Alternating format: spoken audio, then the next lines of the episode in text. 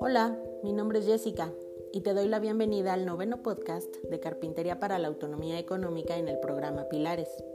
Por cierto, hoy te explicaré qué es autonomía económica y por qué se llama así esta área en el programa.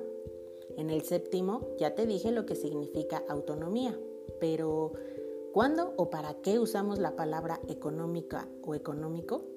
Pues cuando nos referimos a que algo es de bajo precio o de precio accesible como cuando en lugar de ir al supermercado donde los productos son más caros, prefieres ir a comprarlos a la central de abastos, ya que ahí los precios son más económicos. Pero también decimos que algo es económico cuando requiere o gasta poco. Por ejemplo, cuando tu amigo te recomienda comprarte un determinado modelo de coche porque su consumo de combustible es económico, o sea que requiere o gasta poca gasolina. Entonces, autonomía económica de manera general y sencilla es hacer lo que quieras de manera responsable, dentro de ciertas normas, con lo que tengas y con lo que puedas. Es aprovechar los recursos disponibles que tengas a tu alcance, haciendo rendir al máximo no solo tu dinero, también tu tiempo, tu esfuerzo y cualquier otra cosa.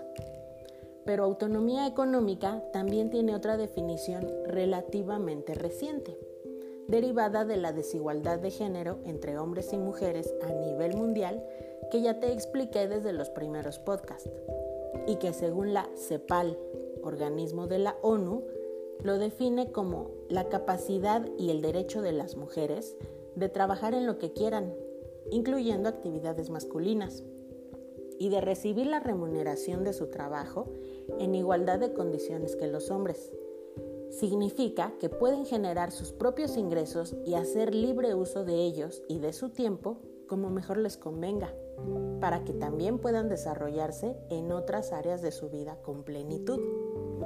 Por eso, en el programa Pilares, esta área está dirigida especialmente para apoyar a mujeres con talleres de capacitación dirigidos al emprendimiento y a la comercialización de productos o servicios pero debido a la crisis económica y al aumento de desempleo agravados por la reciente pandemia del COVID-19 y como el programa es incluyente, esta oportunidad está abierta para todos.